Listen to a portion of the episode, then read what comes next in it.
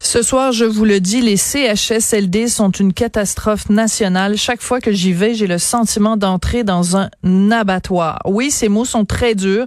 Ils ont été écrits sur Twitter euh, hier soir par mon prochain invité. Il s'appelle Michel, Michel Bédard, et travaille en transport funéraire. Je nommerai pas la compagnie pour laquelle euh, il travaille, pour des raisons, évidemment, vous comprendrez, de confidentialité. Euh, Michel Bédard, bonjour. Bonjour, madame. Euh, vous travaillez donc en transport funéraire. Votre métier, c'est d'entrer dans des résidences ou dans des établissements où il y a des morts.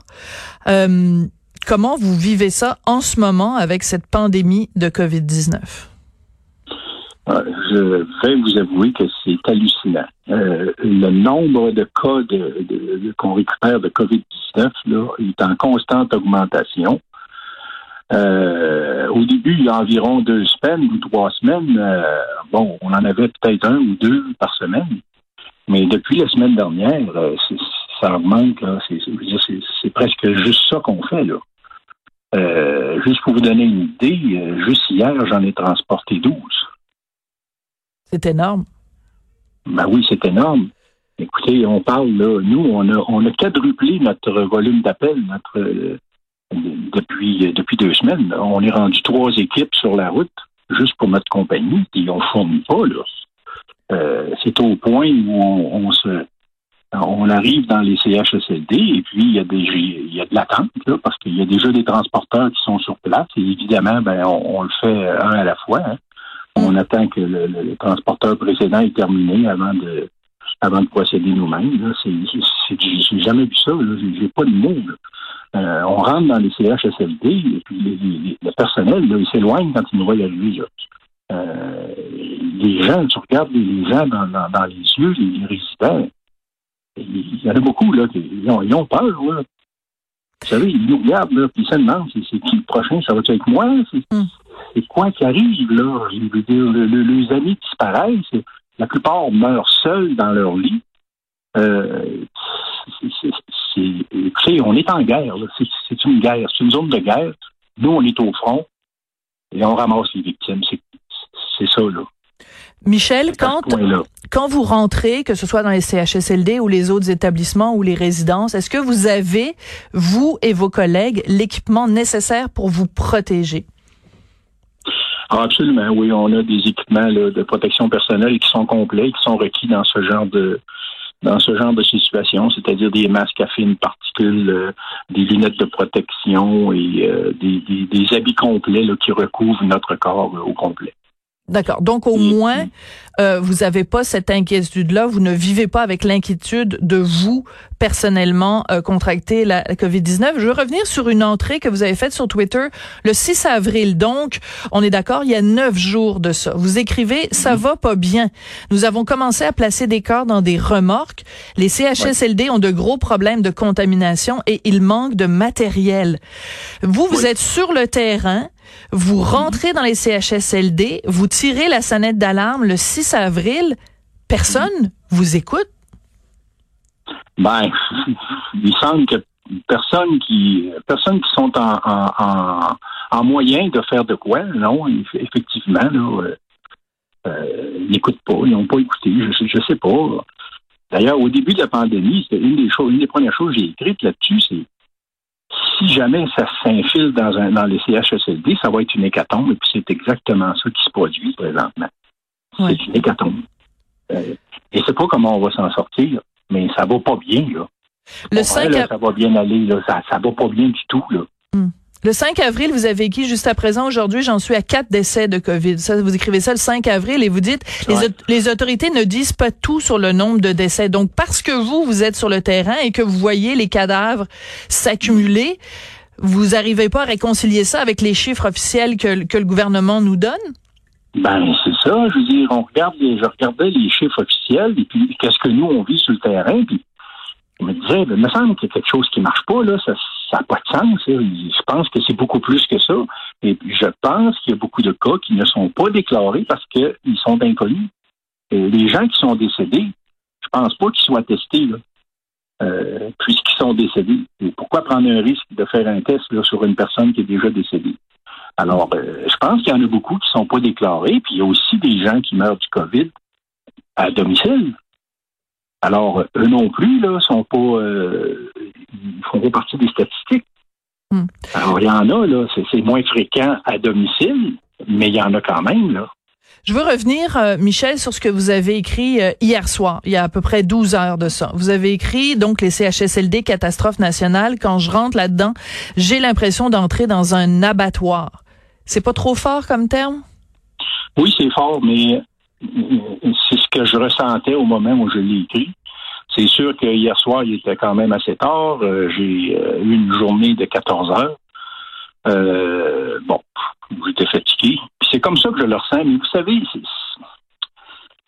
je visite à peu près tous les CHSLD qu'il y a dans la grande région de Montréal.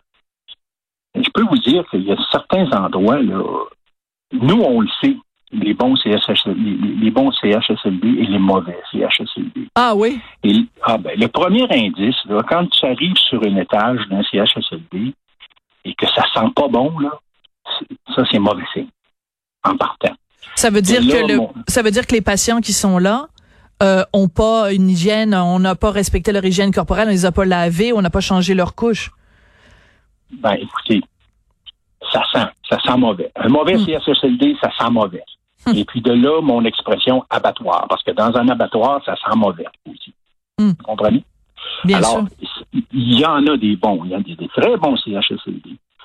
Mais il y en a beaucoup de mauvais, puis ça, c'est un signe là, qui, qui, est récurrent là, à plusieurs endroits. Quand ça sent pas bon, là, quand ça sent la couche souillée, là, c'est mauvais signe.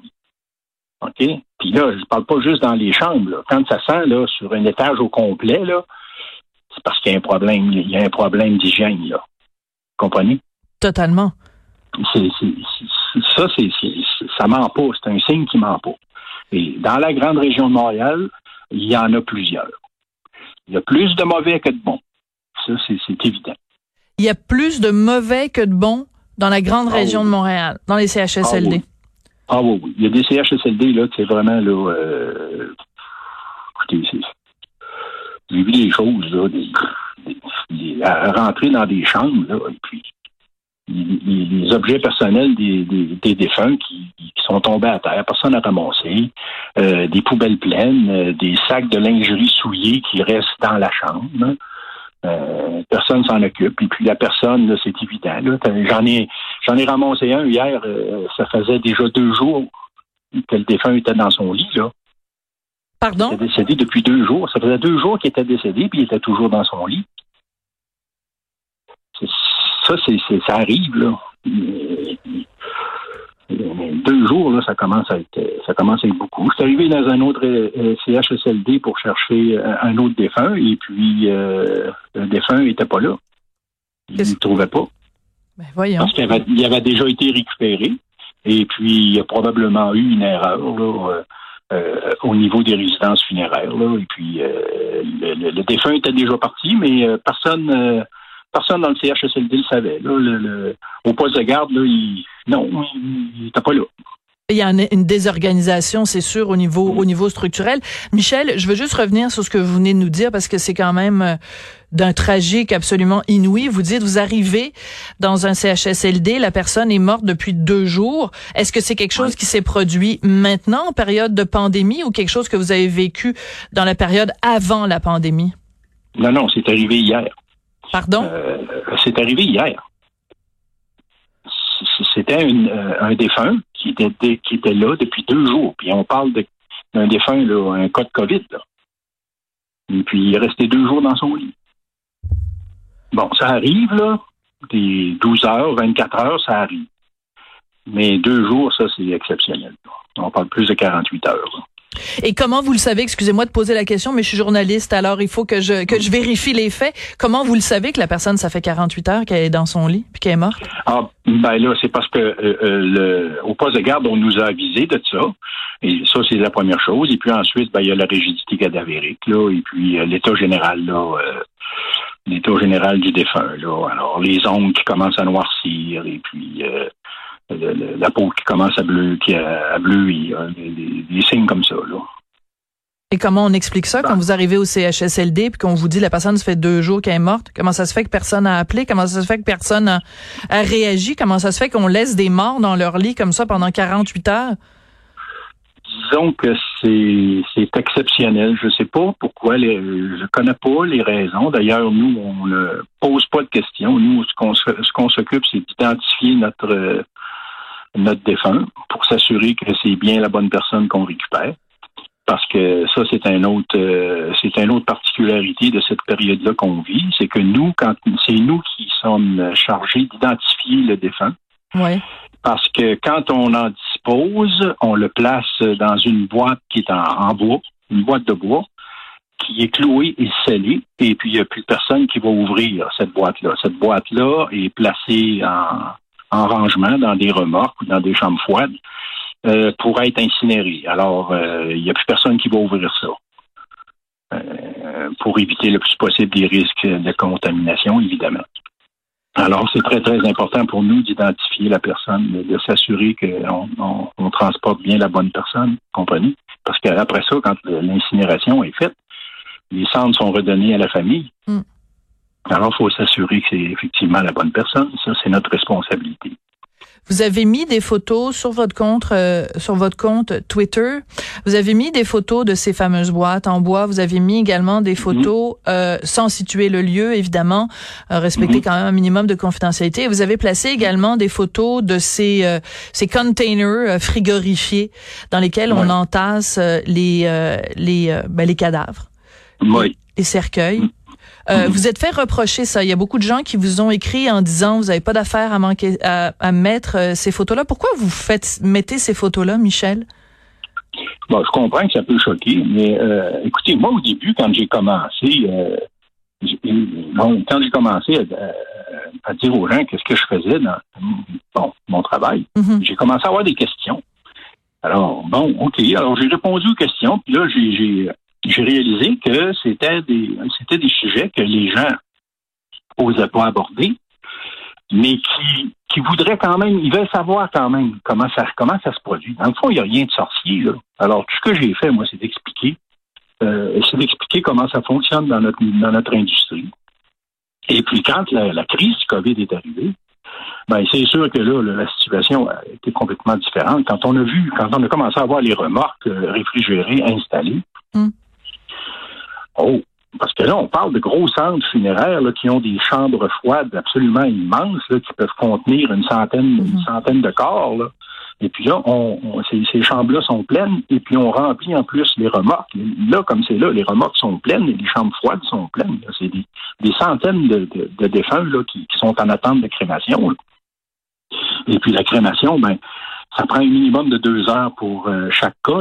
C'est- quand même assez long. Alors les fours fonctionnent là, euh, 24 heures sur 24 là, sans arrêt. là. Et puis même là, ils fournissent pas. les- on, on cherche euh, des endroits où on peut les placer en attendant. Ben, un peu comme c'est arrivé à New York, sauf que nous, on n'est pas rendu au point de, les- Mhm. de les enterrer, mais si ça continue à ce, à ce niveau-là, oui, on va avoir des problèmes de des problèmes de- de- d'entreposage, si je peux m'exprimer comme ça. Parce qu'il faut les mettre à quelque part, parce que ces gens-là, oubliez pas, c'est des personnes humaines. Là.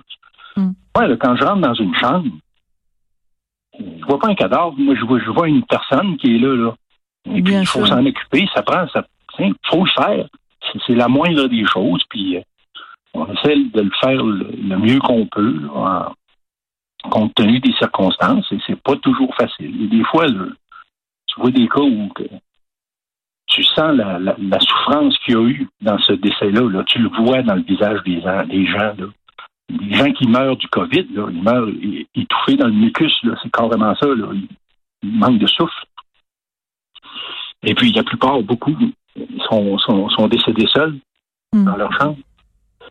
Alors, c'est comme je vous dis, c'est une guerre. C'est un champ de bataille. Les CHSLD, c'est un champ de bataille et on se bat contre un ennemi qui est puissant, très puissant, puis invisible. Alors, c'est c'est très, très difficile. C'est difficile, euh, bien sûr, puis vous le décrivez avec beaucoup d'humanité, puis je vous remercie euh, de votre témoignage, euh, Michel, vous trouvez les mots justes pour en parler. Vous, comment ça va quand euh, votre journée est terminée, que vous avez passé des, des, journées comme hier, 14 heures à aller chercher des gens qui sont morts, de les mettre dans des boîtes en bois, de prendre la boîte en bois, de l'amener dans un container réfrigéré, c'est pas, pas un quotidien ordinaire. Comment vous vivez avec ça? Comment vous arrivez à vous changer les idées ou à faire un ben, petit voyage intérieur? Vous faites comment, Michel? Il faut que je précise que je suis autiste Asperger. Alors, euh, travailler avec les gens décédés, pour moi, c'est pas, c'est vraiment pas un problème. Je, considère ces gens-là, j'ai comme une, comment je pourrais dire, j'ai comme une affection pour ces gens-là. Hmm. Parce que leur vie est terminée, ils ont eu du bon temps, ils ont eu du mauvais temps, mais c'est ça, ce sont des êtres humains et puis j'en prends soin. Alors, je me sens pas je me sens pas mal parce que je sais que ce que je fais est utile puis c'est important de le faire parce que dans plusieurs cas, là, c'est le, dernier contact, ben, dans tous les cas d'ailleurs, c'est la dernière fois que les gens vont avoir un contact humain. Mm. Et particulièrement avec les enfants. Les enfants, je suis pas capable de les mettre euh, sur une civière, je les, je les prends dans mes bras pour les amener au, fourgon. Surtout les bébés. Mm. Parce que je me dis que ce petit enfant-là, c'est peut-être la seule fois qu'il va avoir l'occasion d'être pris dans, dans mes bras, dans les bras de quelqu'un. Alors je le fais comme ça. Et puis je trouve que c'est bien de le faire comme ça. Est-ce que vous allez contre les règlements quand vous faites ça? Non, non, non, non, parce que quand même, le, le, le, défunt est sécurisé, il n'est pas, il est pas euh, bon, comprenez, mais je veux dire, c'est un petit enfant, là, c'est pas pesant, hein, que ça change, euh, au point de vue pratique, ça change rien, là, que je l'amène dans mes bras jusqu'au fourgon, euh, au lieu de le mettre sur une civière. Comprenez? C'est pas, c'est rien de, rien grave, c'est rien de dangereux. Ben, je sais pas pourquoi je fais ça, mais je le fais comme ça. Pour moi, c'est important. C'est important. Mais c'est important de la même façon que c'est important pour vous euh, que vous témoigniez aujourd'hui. Je pense que aussi quand les gens voient, euh, entendent votre témoignage, les gens qui vous écoutent en ce moment, puis les gens qui vous suivent euh, sur Twitter et qui voient les photos et les témoignages que que vous mettez, je pense que ça peut aussi aider à conscientiser les gens, peut-être des gens encore. Il y a peut-être qu'il en reste encore des récalcitrants, là, des gens qui pensent c'est pas grave, puis moi ça me touchera pas, puis de, de c'est grave. Et puis, j'ai jamais vu rien, j'ai jamais vu un virus aussi contagieux, c'est absolument affolant. Il y a des, il y a des faux, il y a des jours où on va chercher un défunt une journée et le lendemain, on, retourne chercher le voisin qui était euh, vivant la veille et puis qui s'est dégradé là, en l'espace d'une vingtaine d'heures jusqu'à en mourir. Là. Vous nous avez raconté. J'ai vu ça à quelques reprises. Hmm. Vous nous avez décrit tout à l'heure, euh, quand vous arrivez dans un endroit, que ce soit un CHSLD ou, autre, le regard des gens qui vous voient arriver et puis qui se disent, bon ben, est-ce que c'est moi le prochain? C'est c'est cette peur-là aussi qui, qui, qui guette les gens, qui guette les vivants quand ils voient les morts, euh, les morts ben, s'en aller. Ben, en fait, c'est tous ceux qui sont qui sont impliqués dans ce milieu-là que ce soit les travailleurs de CHSLD, d'hôpitaux, nous ou même les patients, les résidents. Euh, moi, à chaque fois que je me couche le soir, la question souvent que je me pose, est-ce que je l'ai chopé? Est-ce que je l'ai attrapé? Et puis quand je, je me prépare le matin pour euh, aller travailler, une autre question, c'est est-ce qu'aujourd'hui, je vais l'attraper? Mm. est-ce que vous c'est humain, hein? on se pose la question, puis ça peut arriver. Il y a, le risque est là, mais faut, faut, ça, faut le faire. Il faut le faire. on n'a pas le choix. C'est des choses qui doivent, qui, des travail, c'est un travail qui doit être fait. C'est ce qu'on appelle un travail essentiel. Michel, merci beaucoup d'être venu nous parler euh, aujourd'hui. Euh, vous êtes, vous travaillez donc en transport funéraire pour une compagnie qu'on ne nommera pas, mais euh, votre témoignage est important. Bon courage. Écoutez, je sais que vous avez transporté au cours des derniers jours des gens connus, mais je pense que par respect, on, on rentrera pas là-dedans. Mais mais ben, continuez de nous tenir informés, de nous sensibiliser à cette réalité-là. Bon courage, Michel, parce que c'est pas un métier facile que vous faites. Et mais je pense que vous le faites avec beaucoup de dignité. En tout cas, c'est ce qui ressort de de votre témoignage des derniers des derniers des dernières minutes. Merci beaucoup d'avoir pris le temps. Je vous en prie. Bonne journée. Merci. Michel Bédard, donc, euh, travaille en transport euh, funéraire. Un témoignage pas facile à entendre, mais je pense euh, essentiel. Vous écoutez Cube Radio.